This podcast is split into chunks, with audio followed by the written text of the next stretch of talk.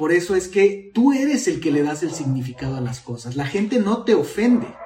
Tú eres el que permite ser ofendido. Nadie ni nada te puede dañar si tú no lo permites. Tu, tu dignidad nunca puede ser vulnerada si tú no lo permites. Se dice fácil, pero no lo es y lo sabemos.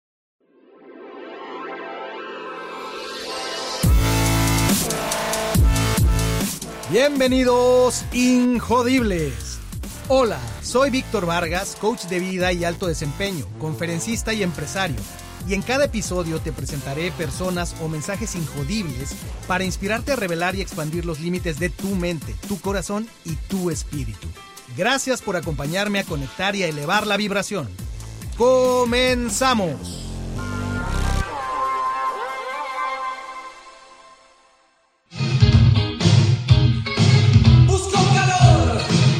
En esa imagen del video. Nada, oh, oh, oh, nada personal. Nada, nada personal, nada especial. Con esta canción de los grandiosos Soda Stereo, bueno, toda una leyenda, Gustavo Cerati, nada personal, un muy buen marco para lo que vamos a compartir, a conversar el día de hoy. Bienvenida, bienvenido, Espacio Injodible. Este es nuestro espacio, nuestro espacio de colaboración, reflexión, co-creación, conexión. Así es que me da mucho gusto empezar a ver gente conectándose. Aquí estamos, estamos con esta serie, esta serie de los cuatro acuerdos. La semana pasada hablamos del acuerdo número uno, ¿verdad? El acuerdo del cual parte todo lo demás, que es sé impecable con tus palabras. Esta semana, en esta sesión, toca el acuerdo número dos, que es no te tomes nada personal. Por eso la canción de Soda Stereo, ¿verdad? Viene muy bien, nada personal, porque es es una, un código de vida. Los cuatro acuerdos son eso, son un código de vida. Hablaba yo la vez pasada acerca de qué significa, tiene mucho que ver con todo este condicionamiento, con cómo está conformada la realidad. Y una manera en la que lo explica muy bien Miguel Ruiz en el libro es que son acuerdos, por eso se llaman acuerdos, porque son acuerdos que hemos hecho consciente o inconscientemente en esta o desde otras vidas, y son acuerdos que eh, no bien manejados nos someten, ¿verdad? Entonces, la idea es romper los acuerdos que nos someten y hacer los nuevos acuerdos que nos liberan, que nos ayudan a expandirnos.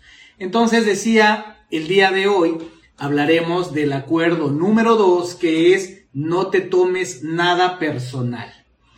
Déjame recordarte nuevamente el contexto de los cuatro acuerdos, de acuerdo con Miguel Ruiz, donde nos dice que se necesita una voluntad muy fuerte para adoptar los cuatro acuerdos. Pero si puedes comenzar a vivir con estos acuerdos, la transformación en tu vida será asombrosa. Verás desaparecer el drama infernal ante tus propios ojos en lugar de vivir en una pesadilla, estarás creando un nuevo sueño, tu sueño personal en el paraíso. Y escuchamos una palabra muy importante que es drama. Te voy a hablar del drama, que es parte importantísima de no tomarse las cosas personales. Así es que lo primero que tenemos que decir acerca del acuerdo de no tomarse nada personal es que nunca se trata de ti. Y es sumamente importante esto, parece simplista, pero es así. En realidad nunca se trata de mí mismo. Lo que pasa a mi alrededor, lo que la gente hace y dice, nunca es acerca de mí, porque todo está en función del significado que yo le dé. Como dice el dicho popular, lo que Juan dice de Pedro, habla más de Juan que de Pedro, ¿verdad? Así es que entendamos esto. Pase lo que pase a tu alrededor, no lo tomes como algo personal. Si te veo en la calle y te digo, oye, eres un estúpido, ¿qué pasa ahí, verdad? ¿De qué se trata? Se trata de ti o de mí. Y entonces, a menudo yo pongo este, este ejemplo donde, de hecho, hace poco ocurrió en, en algún entrenamiento que estaba yo dando, y el ejemplo va así, yo lo que le digo a la persona eh, es, imagínate que estás en un lugar extraño, en el que nunca has ido, una ciudad que por primera vez visitas, donde no tienes familiares, amigos, un lugar recóndito del planeta. O sea, no hay manera que nadie te conozca. Es más, hablan otro lenguaje de más. Y entonces imagínate que vas por una de las calles de ese lugar, de esa ciudad remota. Y a la distancia, alguien te empieza a gritar y te empieza a insultar. ¿Cuál sería tu primera reacción en ese contexto?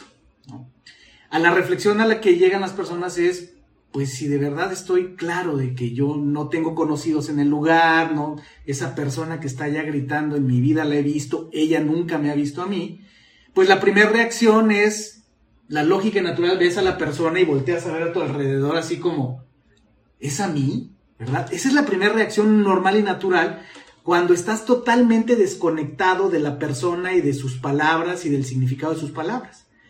La siguiente reacción es cuando ya te diste cuenta que no hay nadie más que tú, volteas, ves y la persona te está mirando a ti y te das cuenta que se está dirigiendo a ti. La siguiente reacción normal, natural, podría ser es, esta persona está mal de su cabeza, algún problema tiene porque no la conozco, no me conoce, no tendría por qué estarme diciendo eso. Y si te fijas aquí, lo interesante es que, por eso pongo ese, ese caso extremo, porque es muy difícil que le demos significado a lo que cualquier persona que no conocemos, que no nos conoce, que estamos seguros que no nos conoce y no la conocemos, es, muy, es mucho, muy difícil que le demos significado a sus palabras, ¿verdad? Pero ¿qué es lo que ocurre? Que en la medida que estamos en nuestro círculo habitual, tenemos más conexiones con las personas, tenemos más idea eh, de que nos conocen, de que algo saben de nosotros, y entonces pues lo habitual que ocurre es nos afecta lo que digan los demás, nos afecta lo que piensen los demás, ¿verdad? Y entonces nos tomamos las cosas personales. Déjame ponerte un ejemplo de, de qué puede pasar con esto. Ya tiene muchos años, pero le dio la vuelta al mundo. En el Mundial eh, de fútbol soccer del 2006 en Alemania, hubo este incidente famoso, tristemente famoso, de Zinedine Zidane, este gran jugador de la selección francesa, con un jugador de la selección alemana, Marco Materazzi, donde pues las imágenes están ahí, lo podemos ver, hay un, hay un encuentro donde, como pasa en los partidos de fútbol, imagínate en medio del mundial, pues simplemente se ve el partido, las acciones, obviamente pues están tratando de ganar el uno el otro, hay mucho en juego, y entonces llega un momento donde se ve una confrontación entre ambos jugadores. Después de una entrada fuerte, se ve una, una, confrontación, una, una conversación, se da, se da la espalda sin Zidane, se aleja y de repente, imagínate todo esto sin audio, ¿no? Y de repente regresa, se vuelven a decir algo y acto seguido Zinedine Zidane reacciona agresivamente y le da un golpe con la frente fuertísimo a este hombre que también le exagera un poco, se tira hacia atrás y se vuelve un drama y de inmediato descalifican a Zidane. Eso tuvo consecuencias enormes en el momento para el partido. Segundo, para el propio torneo. Se dice que esta situación pues derivó en que pues Francia prácticamente quedó fuera, ¿no? Porque descalifican a Zidane, lo, lo, expulsan, eh, bueno, todo un problema. Y además pues le da la vuelta al mundo y afecta incluso la carrera y la imagen de, de Zidane, ¿no? hacia adelante. ¿Qué ocurrió en esa escena? Bueno, hay muchas versiones, ¿no? Pero de las más aceptadas que creo yo son donde Materazzi habla, también Zidane habló, ¿no? La versión que circuló más y que creo que se dice que la dijo Zidane, a mí no me consta, era que eh, el, mayor problema y lo que lo hizo reaccionar fue que Materazzi dijo algo sobre la madre de Zidane, alguna ofensa sobre la madre de Zidane. Eh, lo que haya sido, aquí es donde estamos viendo el tema de tomarse las cosas personales. Si estos hombres no crecieron juntos, si Materazzi nunca ha estado cerca de la madre de Zidane, no la conoce, cualquier cosa que pudiera haber dicho no tendría ningún significado como tal si Zidane no se lo da. Por eso es que tú eres el que le das el significado a las cosas. La gente no te ofende. Tú eres el que permite ser ofendido. Nadie ni nada te puede dañar si tú no lo permites. Tu, tu dignidad nunca puede ser vulnerada si tú no lo permites. Se dice fácil, pero no lo es y lo sabemos. Digamos que años después, la historia es dicho por Materazzi, lo que él dice es, sí, era un juego muy importante, por lo tanto, el coach de mi equipo de Italia me pidió que le diera marcación personal a Zidane, lo cual yo hice. Dice, tuvimos un primer encuentro, una entrada fuerte, donde eh, él se molestó y yo me disculpé. Dice, pero él no, no, no, no me hizo caso. Tuvimos una segunda entrada fuerte y entonces eh, fue donde él me, me, dijo, como ofendiéndome, como humillándome, me dijo algo así como que al final si quería me iba a dar su playera, ¿no? Eso es lo que cuenta Materazzi. Lo cual obviamente a él le molestó. Es cuando en la escena se ve que Sidán se regresa como enojado y algo le dice, de acuerdo a Materazzi, lo que le dice Sidán es, ay, al final te daré mi playera, ¿no? Como diciendo, pobrecillo. Es lo que cuenta Materazzi. Entonces dice Materazzi que ahí es cuando él le contesta y le dice, en lugar de darme tu playera, dame a tu hermana. ¿Ok? Y entonces es cuando Sidán voltea y todo este drama, ¿no? El mismo Materazzi dice, a ver, yo nunca hablé de su madre, esa es una mentira, quien la haya dicho, si la dijo él o los medios. ¿Por qué razón? Dice, porque yo soy huérfano de madre y jamás me metería con la madre de nadie. Sí le dije de su hermana y eso fue el problema y demás. Y aquí ya estoy de chisme, ¿verdad? Pero es, es algo muy práctico y concreto, porque ¿qué está pasando ahí?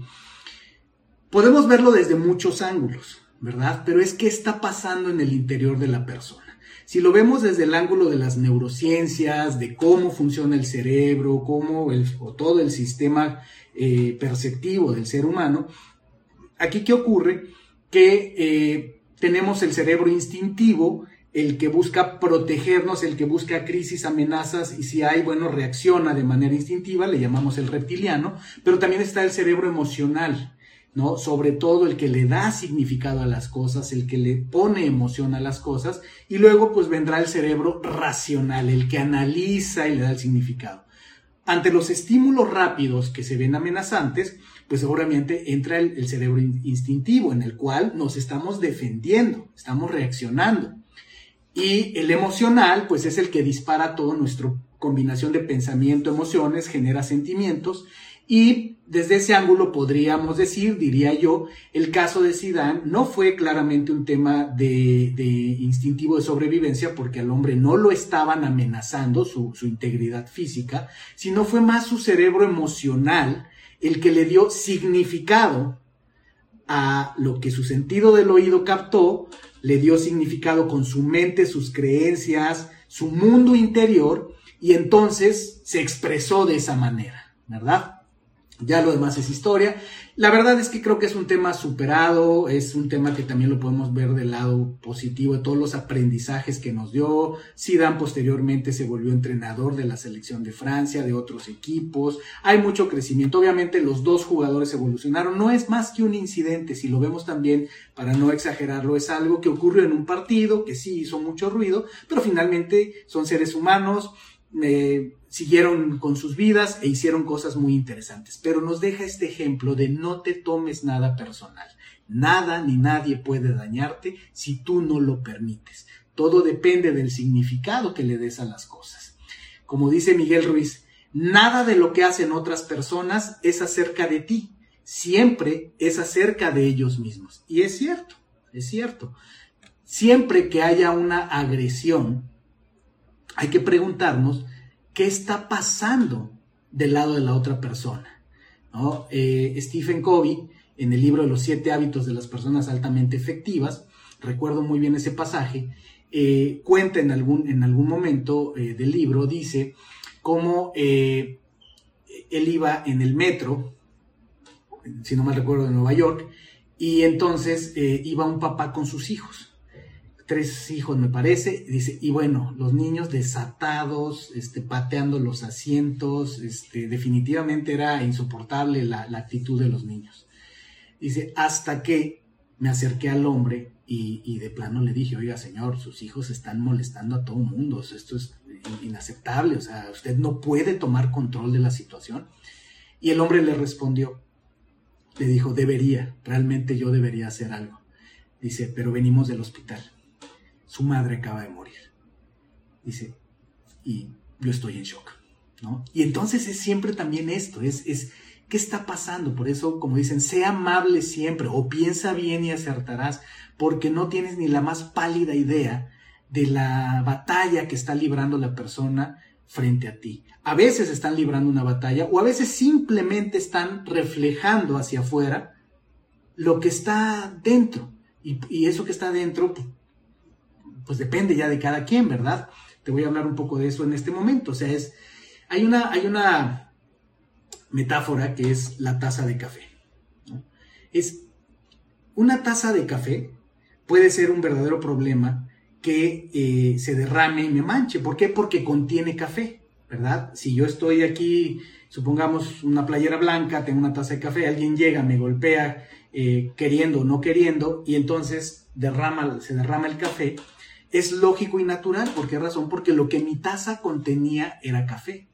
Si mi taza hubiera contenido agua, no era más que me, que me moje, ¿verdad? Pero no va a haber ninguna tintura. ¿Qué tiene que ver esto con la conversación? Es nuestras reacciones están en función de lo que está en nuestro mundo interior. Tú vas a reaccionar a lo que pase en el exterior, sea algo sorpresivo, sean buenas noticias, sean ofensas, en función de lo que tienes en el interior. Y pues, así nos pasa, ¿no? A todos nos pasa a veces sobre reaccionamos, yo a veces, a veces sobre reacciono y a veces es porque estoy estresado, a veces es porque viví una experiencia en el pasado que eh, a mí me dejó traumado, vamos a decirlo, y entonces reacciono o sobre reacciono sobre ciertas maneras porque ese es el contenido de mi taza de café en esta metáfora. Entonces, mucho de la forma en la que reaccionamos, sí, no nada más es decir, no te tomes nada personal y demás, sí tiene mucho también que ver con qué tenemos dentro y tenemos que tomar conciencia y responsabilidad. ¿Qué tipo de emociones albergamos? ¿Verdad? ¿Qué tipo de pensamientos tenemos constantemente que finalmente se van a manifestar en nuestras reacciones? Así es que mucho de esto también tiene que ver con esas reacciones, con uno de los hábitos, si lo podemos llamar así, que eh, más nos, nos, imponen retos a los seres humanos, el hábito de la victimización. Y déjame leerte esta cita de Ervin Seal, que dice, hay un problema personal recurrente, persistente, perenne y esquivo, que más que ningún otro roba la fuerza y la paz de las personas y arruina los proyectos, empresas y carreras. Es el hábito de sentirse herido por lo que otros hacen o no hacen y por lo que dicen o no dicen. ¡Pum! Poderosísimo esto. Porque es, es eso, y eso pasa mucho en el mundo. De hecho, es parte de nuestro proceso de maduración. Efectivamente, eh, vamos teniendo un desarrollo en la medida que nos desconectamos de la victimización, del hábito de la victimización, y dejamos de ser víctimas para tomar responsabilidad de nuestros actos, de nuestros pensamientos, de nuestra vida, ¿verdad? Y entonces mucho de el que las personas se tomen las cosas personales tiene que ver con ese estado de conciencia de victimización que aún no han tenido el crecimiento, el desarrollo para eh, asumir la responsabilidad de sus pensamientos y acciones. Y entonces esto se vuelve muy importante porque muchas veces, pues sí, es un, es un tema de madurez. Que si nos lo vemos desde, desde otro ángulo, eh, todas las personas estamos en evolución y entonces realmente también muchas veces juzgamos a las personas porque esperamos que todo mundo sea ya un producto terminado. La realidad es que todos somos un producto en proceso, ¿verdad? Pero bueno, si es una realidad que los eh, niveles de maduración, los niveles de conciencia de cada persona, pues van a determinar mucho el resultado de sus interacciones. Por eso es que también, siendo prácticos y realistas, hace mucho sentido reunirte con personas que están en un nivel de conciencia o en un nivel de vibración, si lo quieres ver así, en un nivel de madurez similar al tuyo, ¿no? Personas compatibles. Eh, porque de otra manera, pues vienen mucho los choques, ¿no? De todas maneras, eh, las personas con un mayor nivel de madurez y de conciencia, pues tienden a ser más tolerantes, tienden a tener más respeto y tratar con más dignidad a las demás personas, tengan o no el mismo nivel de madurez. Pero bueno, esto nos lleva, el hábito de la victimización nos lleva también a un fenómeno sumamente importante en nuestro interior, en lo individual, pero que determina mucho nuestras relaciones, y es el triángulo del drama. Un, un modelo que utilizo mucho tanto en mi práctica de coaching como en diferentes entrenamientos, trabajando con equipos. Y voy a hacer la historia larga, corta, que es el triángulo del drama, es esta eh, dinámica eh, humana que se da donde precisamente el hábito de la victimización, este tema de no ser conscientes de lo que hay en nuestro interior y de ver al mundo como algo eh, que actúa sobre nosotros en lugar de verlo al revés, nos hace jugar tres roles. O ser las víctimas, donde pensamos que el mundo es injusto, que el mundo actúa sobre nosotros, o bien ser los perseguidores, ser los verdugos, ¿verdad? Donde culpamos a los demás, donde los demás son el problema, donde no aceptamos eh, las cosas como son, queremos cambiarlo y controlarlo todo. Y entonces, ahí, sobre todo en esa relación de estos dos roles que cada persona juega, y, lo, y bueno, te lo voy a decir ahora, pero eh, pensemos en el, en el, rol de la víctima y el victimario, ya sabemos. Hay una, hay una simbiosis en el sentido de que se necesita una víctima para que haya un victimario y se necesita un victimario para que haya una víctima, ¿verdad? Es un triángulo porque hay un tercer rol, el rol del, del rescatador, ¿no? Que por eso este triángulo es tan importante, se utiliza mucho incluso en adicciones, es, eh, es, es, una herramienta muy poderosa para el manejo de adicciones, porque eh, están generalmente estos tres roles. Está la víctima, que suele ser el adicto, está el perseguidor, que suelen ser las personas que se sienten eh, defraudadas, se sienten agredidas, se sienten decepcionadas por, por, el adicto, y está los rescatadores, que suelen ser esa o esas personas que en, en aras de ayudar, entre comillas, pues eh, eh, tienen esta necesidad de ser héroes y de rescatar personas y entonces la víctima es el tipo de persona ideal para que el rescatador pueda ejercer sus poderes de superhéroe de rescatar personas y entonces generalmente es el que eh, le, le, acerca la droga como que por última vez, como que te doy chance con esto, como que te doy dinero, cuando ya sé para qué lo vas a usar. Vaya, se pueden dar muchas cosas. esto es el, el triángulo del drama. ¿Cuál es lo interesante? Es que esta dinámica se repite a cada momento. La mayoría de las personas caemos en esta dinámica y de hecho jugamos los mismos tres roles en diferentes momentos, incluso en una conversación, en una interacción con otras personas, con la pareja, en el lugar de trabajo, ¿verdad? Muchas veces uno está escuchando ciertas discusiones o yo mismo puedo pensar de ciertas interacciones que puedo tener con, con mi esposa de repente yo me siento el agredido, entonces yo soy la víctima y es que tú, ¿por qué me haces esto y demás? Y entonces de repente algo pasa que cambia y, ella, y en lugar yo de ser la víctima y ella la agresora, ella también se puede sentir ofendida y me puede sacar mis trapitos del sol y luego cambia y entonces ahora ella es la víctima, yo el agresor y puede ser que intervenga alguien más, ¿no? A veces puede ser un amigo que está ahí, a veces pueden ser los hijos, ¿no? Del rescatador de, oye, no le hables así a mi mamá o no le hables así a mi papá, y se vuelve una dinámica muy interesante. Entonces, ¿qué hay en esto con relación al tema de hoy? Eh, no te tomes nada personal, es que el triángulo del drama tiene mucho que ver también con cómo nos tomamos las cosas personales. La víctima se ofende, el victimario está frustrado, se siente insultado también por la víctima y el rescatador también dice esto es injusto y yo tengo que intervenir. Cada quien lo está tomando personal desde una perspectiva distinta. Así es que, insisto, como dice Bob Proctor, tu mundo exterior es un reflejo de tu mundo interior. Esa es una realidad. ¿Ok? Bueno, pues para ir cerrando, déjame decirte, eh, esto del mundo interior, esto del diálogo interior, eh, un mecanismo, un modelo que en mi opinión y en mi experiencia puede ser muy útil es el modelo de la inteligencia positiva. Hay un libro que así se llama, hay un modelo que se creó en Stanford, en la Universidad de Stanford, que así se llama, y habla acerca de la dinámica de pensamiento que todo ser humano tenemos. Y entonces habla de un índice de positividad o negatividad que tenemos en nuestra dinámica de pensamiento. Entonces, evidentemente habrá personas que hay, dependiendo de su personalidad, yo por ejemplo, hoy tuve una sesión de coaching con alguien que eh, la las problemáticas que enfrenta y demás eh, son, están muy correlacionadas con el estilo de personalidad perfeccionista y controladora que tiene esta persona. Eh, de acuerdo al enneagrama, cae en el tipo número uno.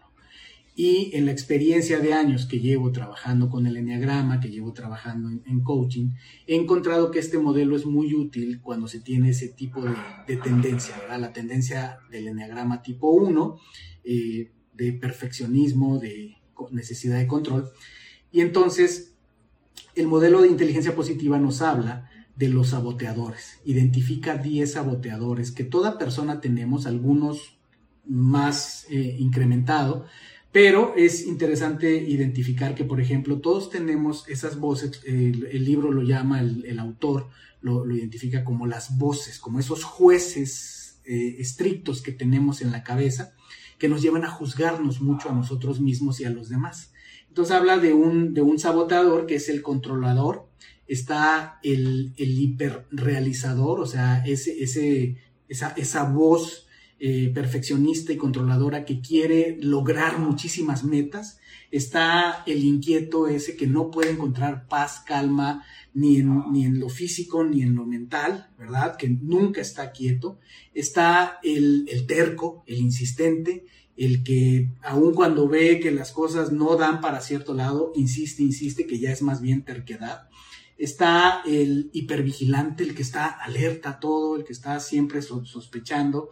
Está el esquivo, el que no, no quiere agarrar ninguna responsabilidad, el que se quiere zafar de todas, está la víctima, de la cual ya hablamos, está el hiperracional, que esto nos pasa mucho, el que está piensa y piensa y por qué me dijo y por qué hizo y por qué yo supongo y entonces y calculando y demás, Y está el, el, ayudador, el que, eh, el que siempre quiere ser útil el que siempre quiere ser el bueno de la película, ¿ok? Entonces habla de esos, de esos 10 estilos.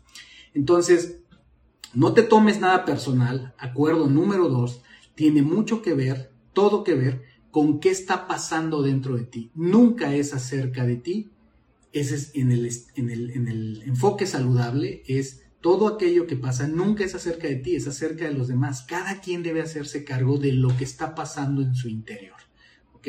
Para cerrar te voy a decir una, una historia de Buda que se llama Buda y el agresor. Fíjate, qué interesante esto dice. Estaba Buda meditando en la espesura junto a sus discípulos cuando se acercó un detractor espiritual que lo detestaba y aprovechando el momento de mayor concentración de Buda, lo insultó, le escupió y le arrojó tierra. Buda salió del trance de la meditación al instante y con una sonrisa plácida envolvió con compasión al agresor.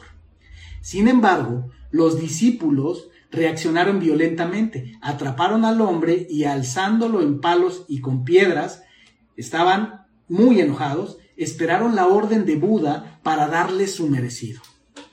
Buda en un instante percibe la totalidad de la situación y les ordena a los discípulos que suelten al hombre y se dirige a éste con suavidad y convicción, diciéndole lo siguiente. Mire, lo que usted generó en nosotros nos expuso como un espejo muestra el verdadero rostro. Desde ahora le pido por favor que venga todos los días a probar nuestra verdad o nuestra hipocresía. Usted vio que en un instante yo lo llené de amor, pero estos hombres que hace años me siguen por todos lados meditando y orando, demuestran no entender ni vivir el proceso de la unidad y quisieron responder con una agresión similar o mayor a la recibida. Regrese siempre que desee. Usted es mi invitado de honor. Todo insulto suyo será bien recibido, como un estímulo para, hacer, para ver si vibramos alto o es solo un engaño de la mente, esto de ver la unidad en todo. Y qué gran lección hay aquí, ¿verdad? En el tema nuevamente de lo que cuenta es lo que está en nuestro interior. Es el significado que les damos a, las cosas. La gente no nos agrede, nosotros le damos el significado de agresión. Eh, o sea, vaya, siendo prácticos, uno tiene que cuidarse y preservar y efectivamente en, un sentido muy concreto y práctico, pues si, tu integridad física y, mental además sientes que está comprometida, una cosa es que te alejes, que delimites, pero otra cosa es responder una agresión con otra agresión o, andar por la vida eh, juzgando y agrediendo, ¿verdad? Porque entonces esto se, se perpetúa. Creo que esta lección de Buda eh, hace algo, eh, nos da una reflexión acerca de siempre estar atentos a lo que de verdad se manifiesta en nuestro interior. Eh, podemos meditar, podemos estar en la montaña días, semanas, pero si a la primera provocación nos ofendemos, nos sentimos insultados y reaccionamos con agresión, pues es que todavía nos falta mucho trabajo, ¿verdad? Y eso creo que es una lección también pues, para todos, dependiendo de la práctica que manejemos, ¿no? A mí me puede pasar, yo puedo salir de, mi rutina a la mañana sumamente tranquilo, en calma, siento que ya medité, que ya hice ejercicio, y si me descuido, eh, puedo, puedo caer en, situaciones de, de, ansiedad, de agresión y demás, ¿verdad? Entonces es un trabajo continuo. Muy bien, pues muchísimas gracias a todos y a todas. Les comparto nuevamente que también se lanzó el podcast Reinvéndete con Ángel Caballero. Y ha sido realmente una experiencia maravillosa. La reacción ha sido, honestamente, mayor a la que esperábamos en tan poco tiempo. Es un podcast de ventas, pero de ventas de, eh, desde la esencia auténtica de un hombre como, como Ángel, que realmente es un experto que lleva 28 años en el mundo de las ventas que ha desarrollado a muchos grandes vendedores en el ramo de seguros y que no es un podcast de seguros, es un podcast de ventas desde la experiencia y él comparte eh, todo lo que sabe sin ningún recato. Así es que no se guarda ningún secreto, tiene un estilo muy particular, les recomiendo que lo escuchen y pues bueno, muchísimas gracias a todas, a todos, ha sido un verdadero placer y vámonos con Nada Personal de Soda Stereo Tremenda canción. Y ese ya no es nada personal, sino es una canción maravillosa. Nada personal, Soda Estéreo. Buenas noches. Buenas noches a todos. Nos vemos, nos escuchamos, nos vemos en YouTube, nos escuchamos en Spotify. Injodible y visítenos en el sitio web injodible.com, injodible.mx y ahí encontrarán artículos, encontrarás todo lo que estamos produciendo para esta comunidad. Yo soy Víctor Vargas, me da mucho gusto y nos vemos prontito. Chao, chao. Gracias por haberme acompañado en un episodio más para moldear y forjar tu mentalidad injodible. Tenemos una cita con tu grandeza en el próximo episodio. Hasta entonces.